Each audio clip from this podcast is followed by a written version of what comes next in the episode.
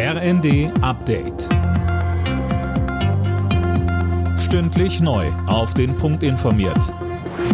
Ich bin Finn Riebesell. Guten Tag. Außenministerin Baerbock und Verteidigungsministerin Lamprecht wollen deutlich mehr Geld zur militärischen Unterstützung der Ukraine. Von Finanzminister Lindner fordern sie eine Aufstockung des Budgets im kommenden Jahr. Statt der geplanten 700 Millionen sollen es 2,2 Milliarden Euro werden. Es gibt immer mehr Forderungen, die Energiepreise schneller als geplant und damit noch vor März zu deckeln.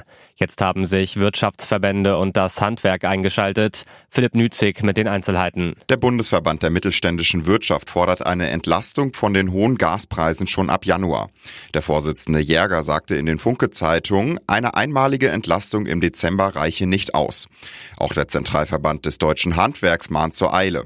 Präsident Wollseifer forderte in der neuen Osnabrücker Zeitung, dass der Staat für Januar und Februar die Hälfte des Abschlags bei Strom und Gas übernimmt.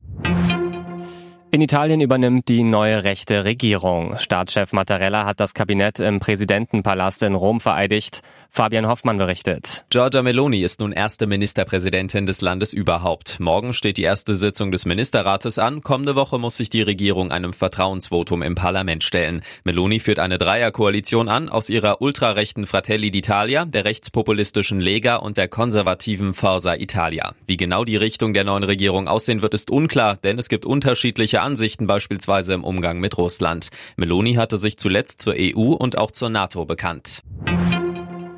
Die deutschen Fußballerinnen haben für die WM im kommenden Jahr eine machbare Gruppe erwischt. Das DFB-Team trifft in der Vorrunde auf Kolumbien, Marokko und Südkorea. Das ergab die Auslosung. Die WM findet im kommenden Sommer in Australien und Neuseeland statt. Alle Nachrichten auf rnd.de